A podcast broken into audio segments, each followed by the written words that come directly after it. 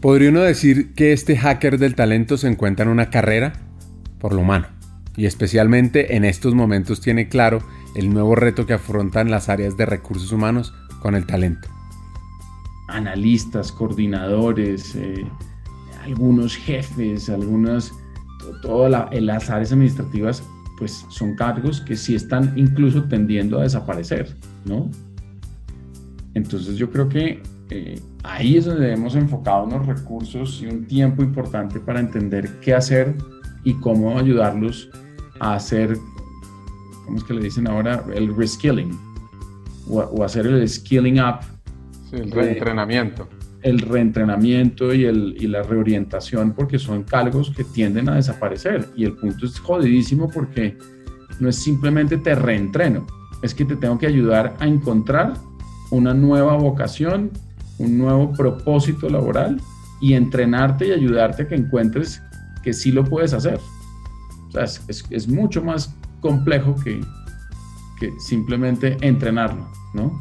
Sino es cuál es el nuevo reto, cuál es el nuevo rol y, y, prácticamente estamos partiendo en algunos casos de ceros. Ni el rol lo conocíamos, ni la persona conocía el rol.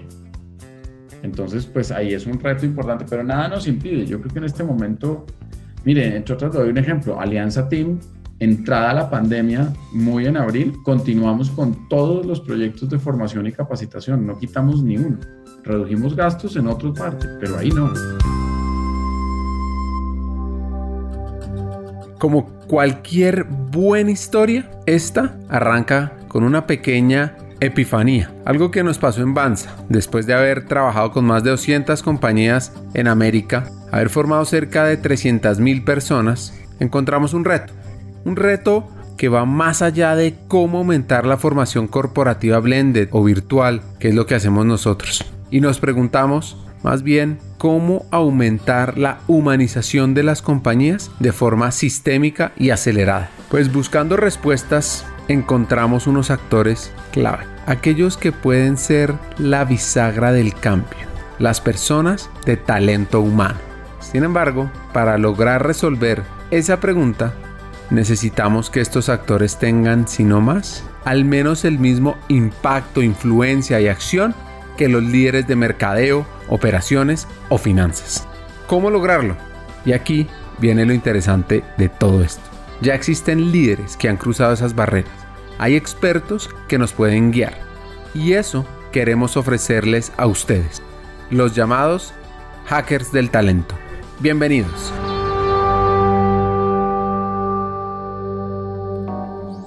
Para aprender sobre los retos a futuro de talento humano, qué mejor que conocer la historia de este hacker.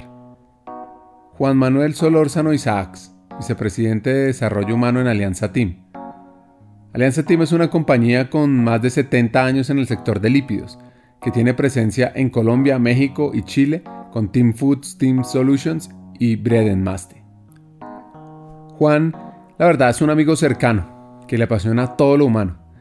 Incluso puede uno decir que en su sangre corre una alta capacidad para contar y escribir historias, donde además creció oyendo anécdotas y retos sobre el talento, más que por una herencia, él dice por una pasión familiar que pocos tenemos el privilegio. Bueno, pues en este caso, como es Hackers del Talento, pues eh, yo soy producto de un hacker del talento de los años 80.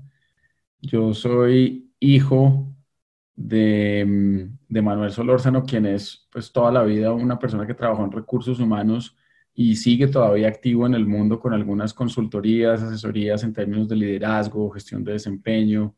Y crecí, por ahí en mi, en mi blog lo escribí, y es, crecí oyéndole las historias de cómo empresas maravillosas se transformaban y en esa época, pues usted ni se acordará porque no le tocó, pero las historias eran de Toyota, de Kaizen, se hablaba de calidad total y por ahí empezaba a sonar el tema de servicio al cliente y yo lo único que hacía era que de chiquito le oía las historias a mi papá y leía un montón y sigue leyendo un montón él, entonces siempre tenía anécdotas de empresas maravillosas que hacían esos cambios y yo crecí en ese ambiente y me hizo pues apasionarme por, por ese particular de las organizaciones. Y pues no me quedó difícil escoger qué estudiar, empecé estudiando administración de empresas, pero por el otro lado de mi familia materna tenía como una genética emprendedora y también de ver a mi papá de emprendedor en su momento de crear su propia compañía y de guiar su propio espíritu hacia crear empresa, pues yo creo que también eso me, me invitó en algún momento a, a estudiar administración de, de, empresas, de negocios, pero también a tener mis propios negocios y vendía en la universidad de, de todo y alcancé a montar una comercializadora, después monté Em, una empresa de distribución. Em, después, cuando salí de la universidad, em, me fui a trabajar a Canadá con unos consultores también socios de mi viejo eh, en temas de recursos humanos, particularmente en hacer vínculos de, data de clientes con data de, de, empleados. Y así fue que terminé en este mundo, en el mundo de recursos humanos, más por una herencia y por una pasión familiar.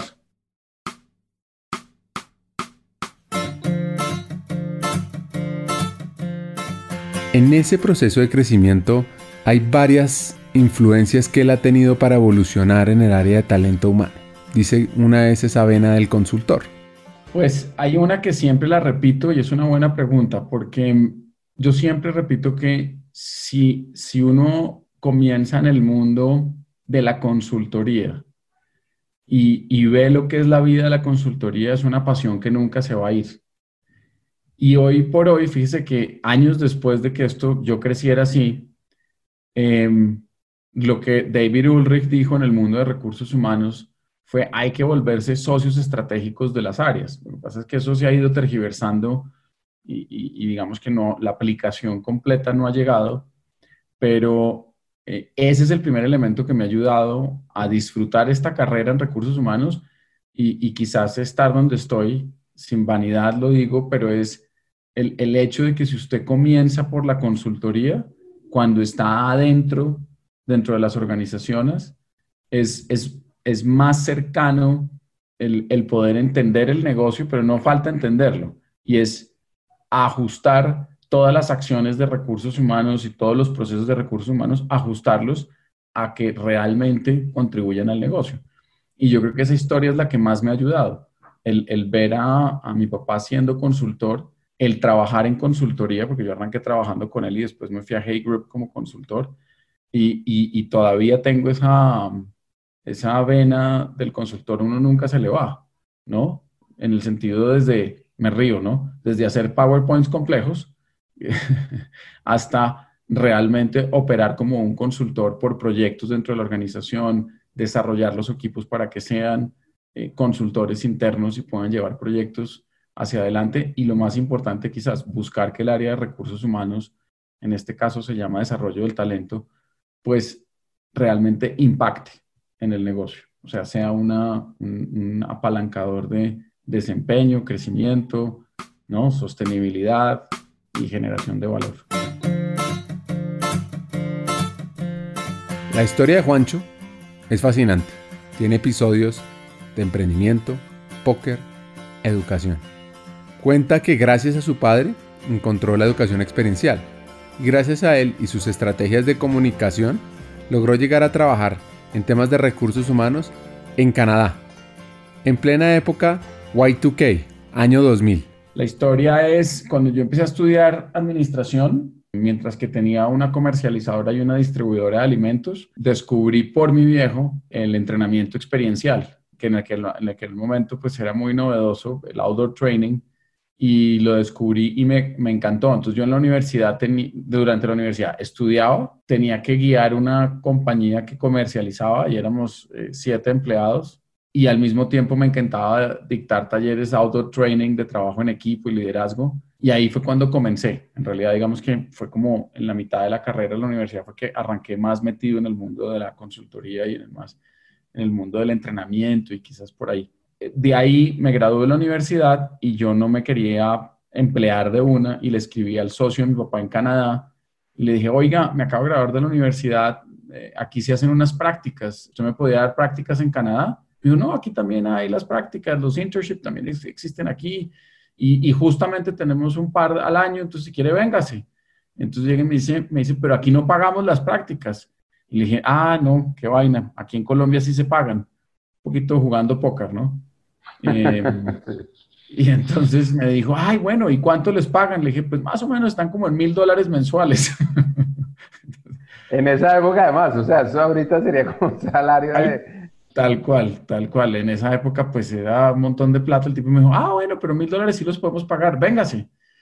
Y, cogí un vuelo y me fui a mi primer trabajo, trabajo formal, fue como consultor en una empresa del grupo Carlson Marketing Group, que son los dueños de los Radisson, de los Royal Caribbeans, de un montón de, empresas de servicios, y ellos tienen su propia consultora Imagínense el tamaño, esa, esa consultora tiene 450 consultores eh, para atender solo los negocios internos. Y me fui a trabajar con ellos em, como un consultor más y, estuve allá en Canadá y ahí realmente arrancó. Volví, me gradué de la universidad, trabajé con mi viejo un año y con sus socios en consultoría también, en consultoría particularmente de recursos humanos, no consultoría de estrategia ni de procesos. Ni Y de ahí eh, me reclutó Hey Group, que es también en ese momento, hoy, hoy es Conferry, pues fue absorbida por Conferry, y ahí estuve, Jorge Ortiz me contrató, estuve con él tres años y medio de consultor, y aquí es cuando, pues a, a diferencia quizás de otras carreras en recursos humanos, a los 27 años me llama un cliente y me dice, lo queremos de cabeza de recursos humanos. Entonces, a los 27 años, digamos que sin ninguna experiencia en el sector real, me dan la oportunidad de dirigir toda un área de recursos humanos para una empresa de 1.400 empleados, con unas, pues una empresa relativamente importante y grande. Y ahí siempre cuento que desde ahí siempre he estado liderando equipos de recursos humanos, pero esa fue la que quizás más me enseñó porque cometí todos los errores del mundo y yo siempre estoy agradecido con mis jefes de esa época. Dice Charles Dickens que cada fracaso le enseña al hombre algo que necesitaba aprender. Y Juan cometió todo tipo de errores, así que hoy sabe bastante. Ojo, de esos errores principales se derivan múltiples. Todos, todos los errores. Lo que usted se quiere imaginar, si me dice, y cometió un error aquí, también, me echo, seguro. Em, el, el primero fue no entender el rol de recursos humanos como un rol que tiene una multidimensión. Y, esto es complejo, pero así lo veo hoy y en ese momento no lo entendía y, actué. El rol de recursos humanos tiene que juega un rol, un rol muy específico eh, de ser la mano derecha en temas de organización para el presidente. Y ese es un rol que usted no puede ni delegar, ni lo puede abandonar, ni se puede esconder. Entonces hay una conversación con el presidente o con los, en este caso pues eran los dos dueños y el, gerente general de la compañía. Dos, desconocer el rol que usted tiene dentro del comité de presidencia o el comité ejecutivo o, lo que lo quieran llamar, el C-suite. Ahí hay un rol también que jugar que también a su vez se derivan varios. Usted es el de recursos humanos, pero además es coequipero y además usted no puede tener opiniones personales porque su rol es desarrollar ese equipo, ¿no? Pero al mismo tiempo es parte del equipo. Entonces ahí hay una... Tercer rol tiene que ser líder y líder como cualquier otro. tiene que liderar un equipo, tiene que, llevarlos a desarrollarse, tiene que llevarlos a construir un mejor futuro, tiene que eh, poner visiones, co-crear visiones, en fin, todo lo que hace un líder de poder arrastrar un equipo hacia adelante y que se desarrollen en el proceso. Y cuarto rol, pues ahí sí es el del vicepresidente de recursos humanos, que el título lo que dice es, usted tiene que eh, crear políticas, crear programas, desarrollar pensamientos de largo plazo e implementar acciones para que el talento de toda esa organización eh, esté cada vez mejor, que es el, el último foco de esto es garantizar que cada individuo y cada equipo son mejores año a año y están mejor año a año. Entonces, ese fue el primer error. No entendía mi rol. Como consecuencia, pues de ahí se derivan todos. No sabía cómo interactuar con el presidente, no sabía qué ser coequipero, no sabía que tenía que desarrollar el equipo de presidencia, no sabía que tenía que eh, liderar un equipo y, tampoco nunca había liderado equipos, entonces pues se podrá imaginar la cantidad de errores y así sucesivamente, pero ese es el primero más grande.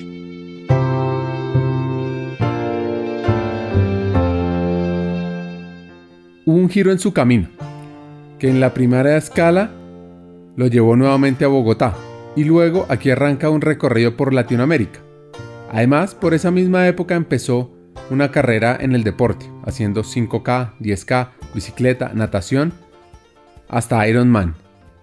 Bueno, ahí estuve, estuve como cabeza de recursos humanos unos años, después un headhunter me llamó eh, y coincide, ahí es donde usted y yo nos empezamos a conocer, coincide porque Claudia se tenía que devolver a, a liderar, Luis le dice que se devuelva a liderar, compartamos con Colombia, y pues entonces nos tenemos que devolver a Bogotá, y yo pues simplemente dije, pues qué rico, no hay afán, y, simplemente coincidió con la llamada de un headhunter que me dijo, oiga, quiere venirse no de cabeza de recursos humanos, sino de liderar entrenamiento y desarrollo para toda una región de Latinoamérica en una multinacional. Y le dije, uff, qué rico, después de toda esta mano de errores, no quiero ser jefe, no, quiero, no quiero tener responsabilidades grandes, no quiero pertenecer al comité de presidencia, no quiero, quiero eh, tener una experiencia, digamos, que me permita otra vez ser exitoso y coger tracción.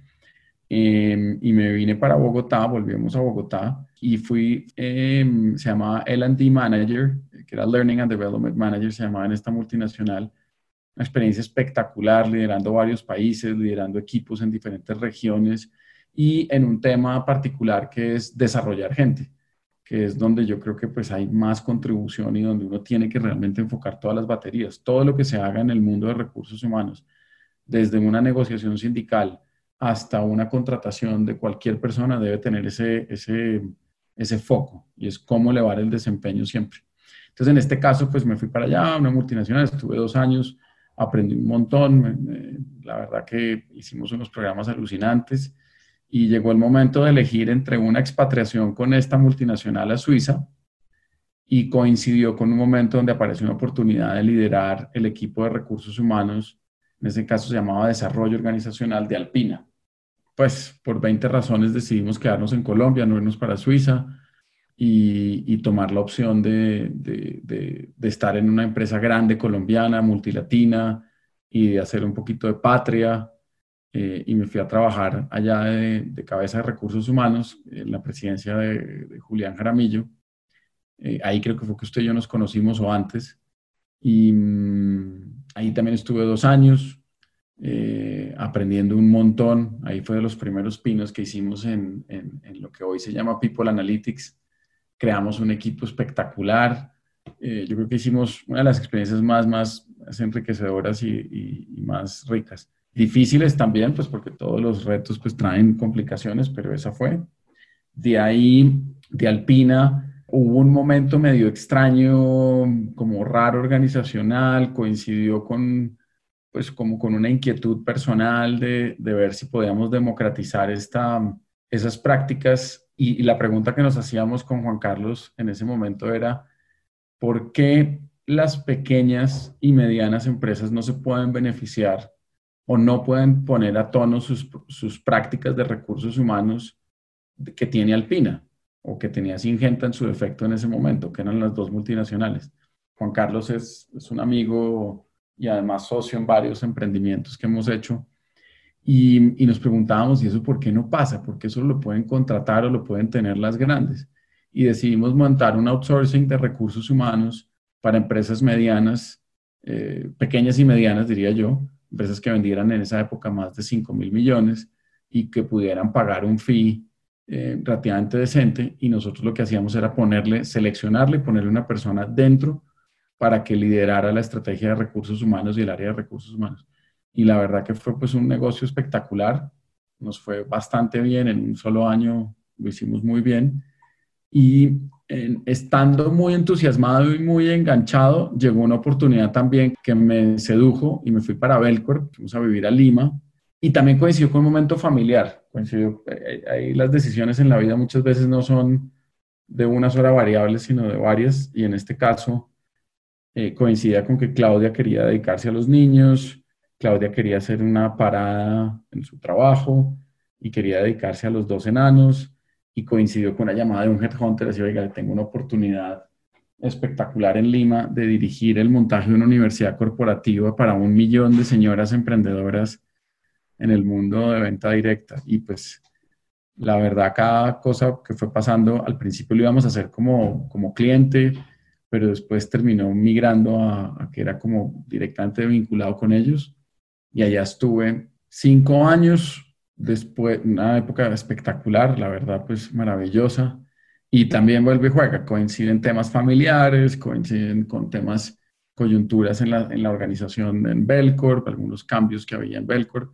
Y, justo cuando hay cambios que, que, en esta época de pandemia puede servir esas, esas, anécdotas. No hay, no hay mal que dure 100 años ni cuerpo que lo resista. Y en este caso, pues justo cuando uno está en las crisis aparecen cosas nuevas. Y apareció también otra llamada, otro headhunter, decirme, oiga, hay un reto en Ecuador espectacular para dirigir otra vez un área de recursos humanos y una transformación impresionante. Usted también me ayudó allá. Ahí creo que nos volvimos a, reencontrar con Banza. Pues en ese momento se llamaba diferente, pero hicimos un proyecto bien, bien bonito y bien especial con ustedes. Y, ahí nos fuimos dos años y también volvió y coincidió con otra coyuntura, crisis en, mi familia, desesperados con Ecuador, pues no con Ecuador, sino con, con, el vivir fuera de la casa y con temas pues culturales que no nos pudimos adaptar en esta oportunidad, que en el pasado sí nos habíamos adaptado muy bien, pero en esta pues nos logró, y además también un cambio de dirección en, la, en el grupo donde estaba, y nos vinimos para Bogotá otra vez a emprender eh, y me metí como en el mundo de Analytics, otra vez muy entusiasmado, con, sigo entusiasmado con el mundo de Analytics y, y dije, ahí hay que hacer algo y hay que hacer algo y hay que hacer algo. Y empecé como con buena energía y tuvimos también otra coyuntura familiar con un tema de salud y, y eso nos obligó como a repensar prioridades y el momento y el emprendimiento y vuelve y aparece siempre la mano, ¿no?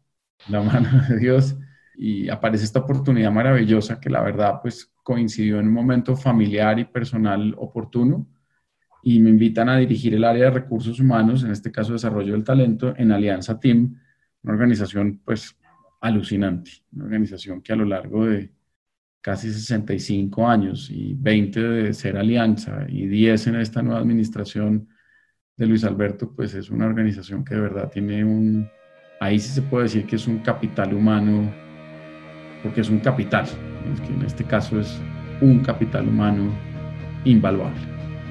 No sé si muy larga la historia, pero ya que preguntó. Cada historia en este podcast tiene dos componentes. La primera es entender el proceso de crecimiento y evolución del hacker. Y la segunda, cómo impactar el talento, el área, la estrategia de la compañía y cómo aumentar la humanización. Esta fue su historia de crecimiento. En el siguiente episodio aprende cómo hackear el talento.